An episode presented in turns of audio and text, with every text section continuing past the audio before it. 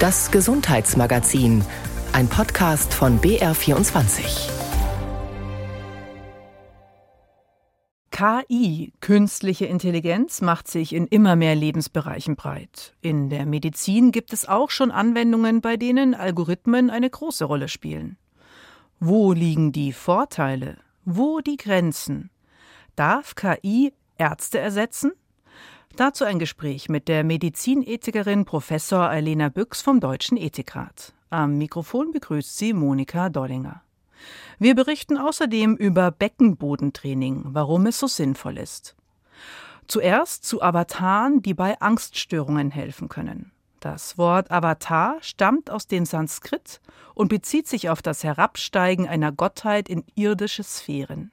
In unserer modernen digitalen Welt ist ein Avatar eine künstliche Person oder eine Grafikfigur. Und alle, die schon einmal ein Actionspiel am Computer oder eines mit niedlichen Figuren auf dem Handy gespielt haben, alle die wissen, man entwickelt ganz schnell Gefühle und vergisst, dass sie künstlich sind.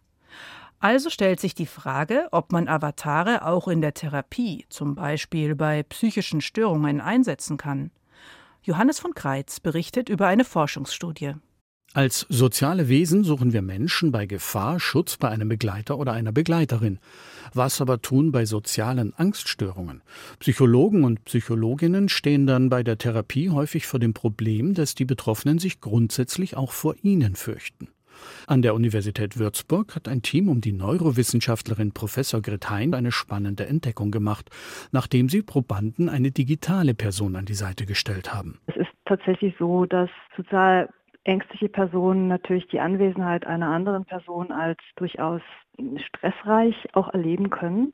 Und für diese Person scheint dieser Stress eben wegzufallen, wenn ich weiß, dass ich mit jemandem interagiere, der virtuell ist. Ein Bezug zur virtuellen Person ist dabei nicht nötig. Und auch eine Kommunikation braucht es nicht, um den Stress zu vermeiden. Was zählt, ist lediglich die virtuelle Anwesenheit. Im Versuch bewegten sich Testpersonen in einem Raum, in dem sie abwechselnd mit beängstigenden und normalen Geräuschen beschallt wurden. Eine Gruppe befand sich dabei in einem realen Raum mit einer realen Begleitperson und eine andere Gruppe bewegte sich mit Hilfe einer Virtual Reality Brille in einem digitalen Raum, in dem auch die anwesende Person nur simuliert war. Die Versuchspersonen, bei denen eine virtuelle Person im Raum war, zeigten weniger Angstreaktionen als jene in realer Gesellschaft. Ein Ergebnis, aus dem die Psychologin und Neurowissenschaftlerin Grit Hein Hoffnung für künftige Therapieansätze schöpft. Gerade im Bereich der sozialen Angst, also die Patientinnen haben oft einen großen Leidensdruck, finden es aufgrund ausgeprägter sozialer Angst aber eben oft schwierig, sich Hilfe zu suchen, da diese Hilfe ja wiederum mit sozialen Kontakten verbunden ist. Und Befunde wie unsere zeigen eben, dass es gerade für diese Patientengruppen sehr sinnvoll sein kann, persönlichen therapeutischen Kontakt mit virtuellen Angeboten zu verknüpfen, um einfach da auch die Hemmschwelle zu vermindern. Und es zeigt eben auch, dass potenziell diese virtuellen Kontakte wirklich hilfreich sein können. Avatare gegen Angst, ein Forschungsprojekt der Universität Würzburg. Die Digitalisierung beschäftigt uns immer mehr und stellt uns auch vor ethische Herausforderungen. Deswegen hat der Deutsche Ethikrat vor einigen Wochen eine Stellungnahme abgegeben mit dem Titel Mensch und Maschine Herausforderungen durch künstliche Intelligenz. KI darf den Menschen nicht ersetzen. Mit diesem Satz wurde die Stellungnahme in Schlagzeilen zusammengefasst. Was bedeutet das für den Gesundheitsbereich? Darüber habe ich mit Professor Alina Büchs, der Vorsitzenden des Deutschen Ethikrates, gesprochen. Meine erste Frage könnte man es so übertragen, KI darf den Arzt, die Ärztin nicht ersetzen? Ja, da passt er sogar besser. Wir haben davor auch gesagt, KI sollte die Handlungs- und Entfaltungsmöglichkeiten von Menschen erweitern und darf sie nicht vermindern. Und in diesem Sinne darf KI den Menschen nicht ersetzen. Das ist schon ein bisschen komplizierter, aber mit Blick auf die Medizin haben wir es sehr kernig formuliert. Da haben wir tatsächlich gesagt, die vollständige Ersetzung von Ärztinnen und Ärzten oder anderem Gesundheitspersonal verstößt aus unserer Perspektive gegen das Patientenwohl und ist auch dann nicht zu rechtfertigen, wenn es in diesem Bereich bereits Fachkräftemangel gibt. Das ist eine relativ knackige Aussage für einen Ethikrat. gehen wir gleich in die Beispiele hinein, um das im medizinischen Alltag klar zu machen. Also beispielsweise wird KI ja schon im Rahmen der Diagnostik eingesetzt. Zum Beispiel kann sie bei radiologischen Untersuchungen feststellen, es liegt eine Hirnblutung vor, es liegt keine Hirnblutung vor. Wie sollen wir jetzt damit umgehen? Sollten wir uns auf diese Diagnose verlassen oder ist es wirklich nur eine zweite Meinung? Das ist ein Beispiel, das wir auch in unserer Stellungnahme tatsächlich bringen. Und genau das ist die Diskussion, die geführt werden muss. Denn wir arbeiten uns sehr stark ab daran, dass wir bestimmte Schritte schon länger auch ja an Maschinen delegieren. Und die KI uns da auch viele neue Möglichkeiten bietet, das auf sehr hohem Niveau zu machen und mit sehr guter Qualität. Also, dass man sich wirklich darauf verlassen kann, dass das jetzt auch zum Beispiel ein, ein guter diagnostischer Teil eines Verfahrens ist. Gleichzeitig betonen wir eben, dass die Gesamtverantwortung ja nicht an die Maschine delegiert werden kann und dass entsprechend immer wieder sehr genau hingeschaut werden muss und das kann für jede Anwendung ein bisschen anders sein. Wie viel dürfen wir dort delegieren und wo müssen wir die Entscheidung und wie ähm, in der Hand behalten? Das ist leider ein wirklich dickes Brett. Man kann das nicht pauschal mit Ja oder Nein äh, oder hier auf keinen Fall und dort ist es kein Problem beantworten, sondern man muss sich die einzelnen Versorgungsbereiche und die einzelnen Beispiele tatsächlich sehr genau anschauen. Und bei der Hirnblutung, der Algorithmus, über den wir da sprechen, der ist recht einfach. Der sagt einfach nur Ja oder Nein. Da sagen wir, eine so binäre Entscheidung erfordert jedenfalls noch eine ärztliche Einordnung. Sie haben gerade gesagt, es stellt sich die Frage, wie viel dürfen wir delegieren? Aber gibt es denn tatsächlich Situationen, wo wir alles delegieren dürfen? Also was ist, wenn es Algorithmen gibt, die tatsächlich nicht so binär rechnen, sondern sehr viel komplizierter? Dürfen wir dann tatsächlich diese Entscheidung abgeben oder gibt es immer die menschliche Letztentscheidung und muss es die einfach geben, damit wir ethisch sauber bleiben? Ja, also ganz kurz nur vorweg. Es ist tatsächlich auch in der Medizin nach wie vor so, dass diese Algorithmen nur bestimmte einzelne Aufgaben besonders gut können. Diese KI kann zum Beispiel Röntgenbilder in einer bestimmten Form besonders gut befunden, aber die kann sich eben nicht mit mir hinsetzen und die besprechen. Noch nicht. Ähm, aber darauf möchte ich einfach nur hinweisen, all das, was wir bisher kennen und auch das, was so in der Pipeline ist, kann einzelne Aufgaben wirklich sehr gut und zum Teil besser als Ärztinnen und Ärzte und das sollten wir unbedingt nutzen. Das sollten wir aufnehmen in die Praxis und verwenden als Instrumente. Aber das ersetzt nicht das ärztliche Handeln. Im Moment haben wir sogenannte enge KI, die eben einzelne Aufgaben sehr gut kann. Was wäre denn, wenn wir breitere KI hätten, also die eben befunden kann, und zwar nicht nur die Röntgenbilder, sondern auch noch die Laborparameter dazu wirft und noch eine klinische Untersuchung mit einflechten kann und die sich dann auch noch mit dem Patienten in Anführungszeichen hinsetzen könnte und das auch noch besprechen könnte. Das ist nicht ausgeschlossen, dass so etwas tatsächlich in Zukunft, denken Sie an ChatGPT und solche Dinge, einmal möglich sein wird. Und da kommt die spannende ethische Frage ins Spiel. Könnte eine solche KI tatsächlich im moralisch relevanten Sinne Verantwortung übernehmen für eine Entscheidung? Das ist eine hochphilosophische Frage, über die wird sehr kontrovers und schon sehr lange gestritten. Und wir sagen als Ethikrat nein. Weil wir sagen, man braucht für echte moralische Letztverantwortung. Also es das heißt nicht, dass nicht Teile übernommen werden könnten. Das kann man sich schon vorstellen. Aber für eine im moralischen Sinne relevante Letztverantwortung braucht man ein phänomenales Bewusstsein, man braucht eine sogenannte praktische Vernunft, ja, die konsistentes Handeln über eine bestimmte Zeit. Man braucht eine Art des Bewusstseins, das verkörpert ist, sozial, kulturell situiert. Also das ist so eine, ist eine umfassende philosophische Diskussion und wir schlagen uns auf die Seite derjenigen, die sagen, das können Maschinen definitiv jetzt sowieso nicht und es aller Voraussicht nach werden sie das auch nie können, weil ihnen spezifisch menschliche Aspekte fehlen. Und deswegen sollten wir nicht so sprechen über die KI heute, jetzt schon, als äh, wäre das etwas, was äh, sozusagen vor der Tür steht. Wir sollten da die Handlungsverantwortung bei uns halten. Die Verantwortung, die der Arzt übernimmt, Klar, er spricht mit dem Patienten, er erklärt die Therapie. Aber kann er die abgeben, indem er zum Beispiel diesen diagnostischen Teil tatsächlich der KI überlässt? Also, er sieht an seinem Computer, Röntgenbild ist so und so interpretiert worden von der KI und er schaut selber nicht nochmal das Röntgenbild beispielsweise an. Dann hätte er diesen Teil der Verantwortung ja abgegeben. Ist das ethisch vertretbar?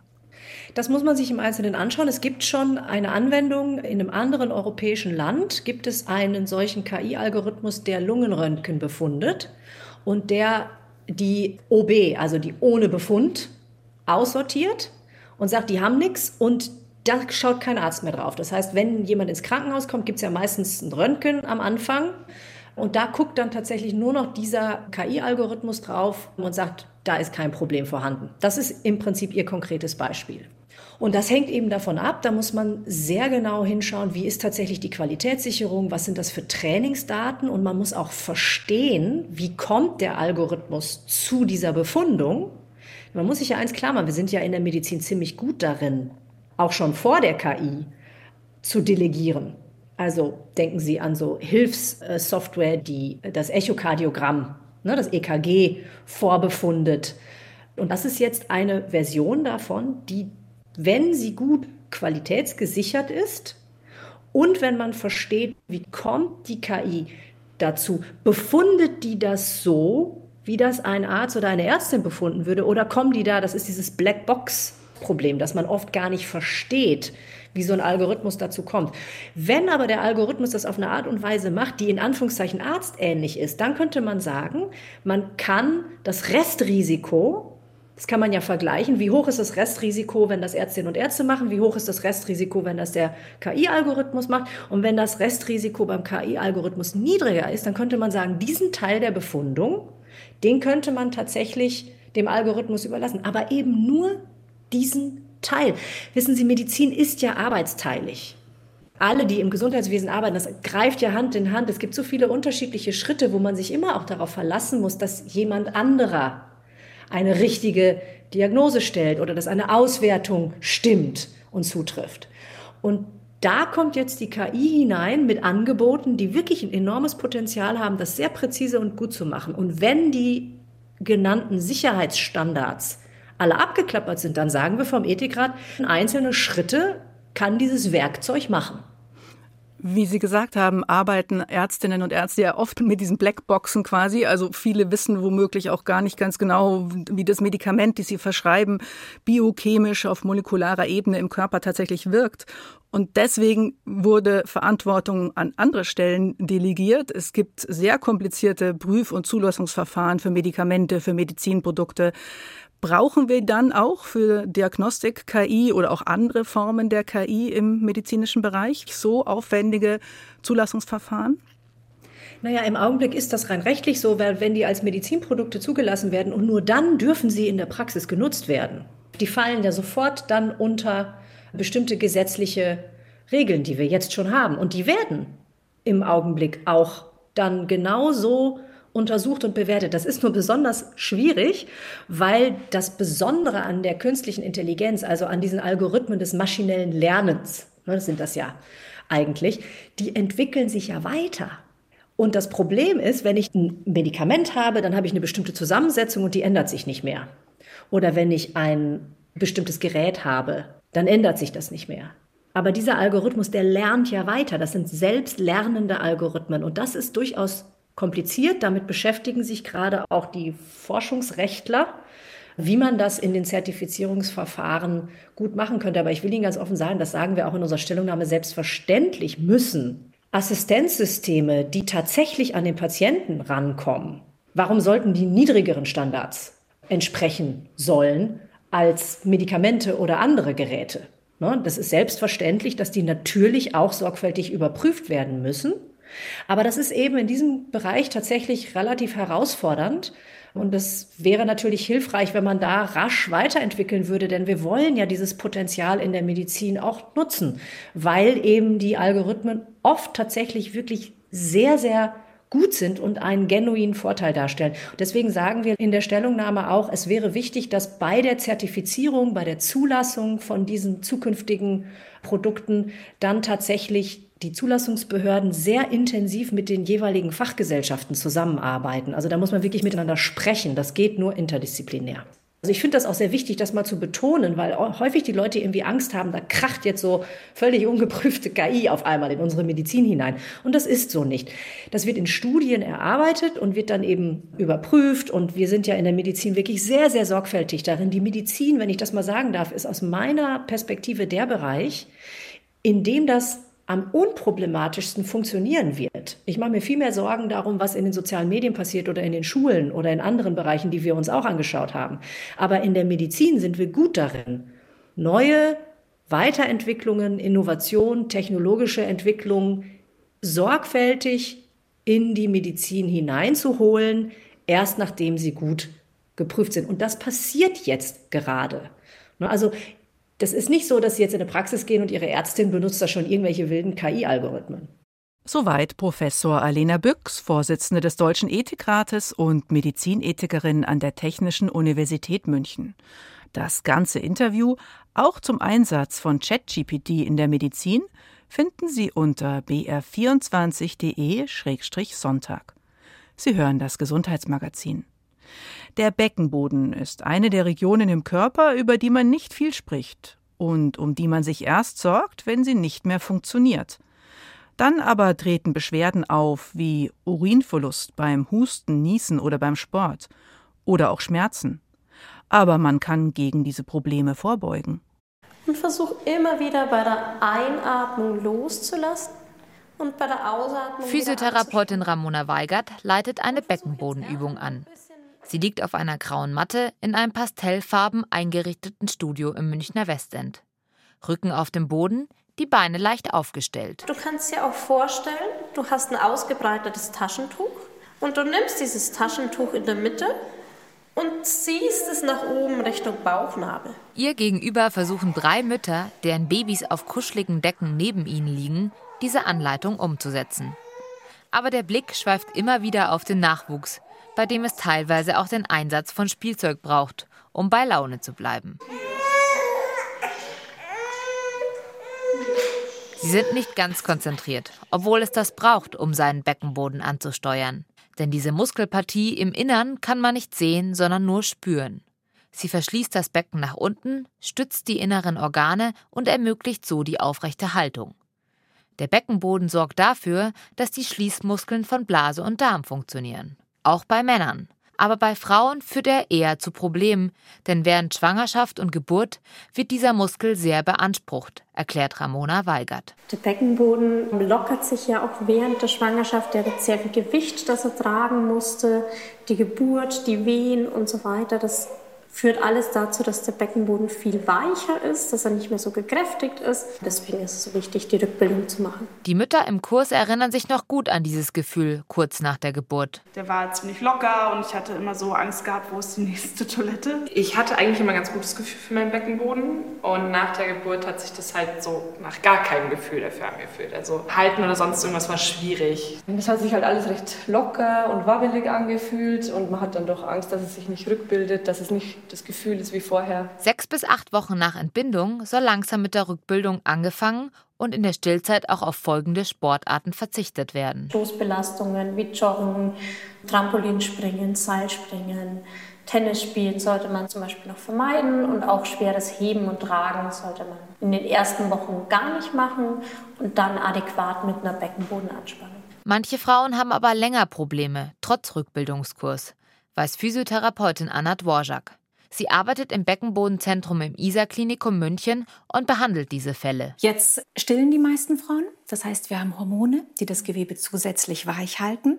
Und dann ist noch die Alltagsbelastung, weil wir das Baby viel tragen müssen. Und somit können auch noch im späteren Verlauf Beckenbodenprobleme auftreten einige Jahre nach Geburt oder während der Wechseljahre, da der Östrogenspiegel sinkt und das Gewebe dünner wird. Die Schwäche vom Beckenboden, die äußert sich jetzt klassischerweise so, dass Urin abgeht beim Husten, Niesen.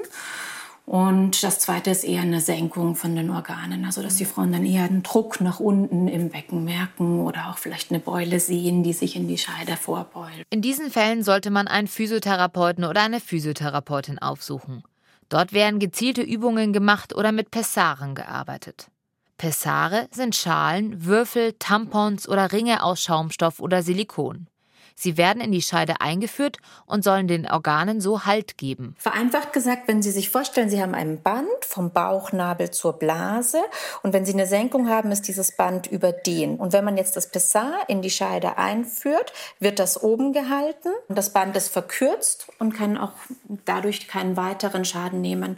Weil sonst ist es, wenn Sie husten oder niesen, bekommen Sie immer Druck auf dieses Band und das mhm. schützt quasi diese Bänder. Studien zeigen, wenn eine Senkung besteht und ein Pessar ein Jahr lang getragen wird, bildet sich diese bei 60 bis 70 Prozent der Frauen zurück. Frauen, die einen ständigen Druck spüren, sollten das Pessar tagsüber tragen und mit ihm Beckenbodenübungen machen.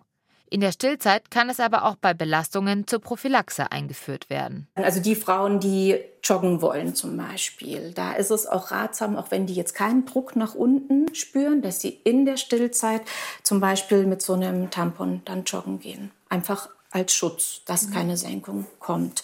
Plus regelmäßiges Beckenbodentraining.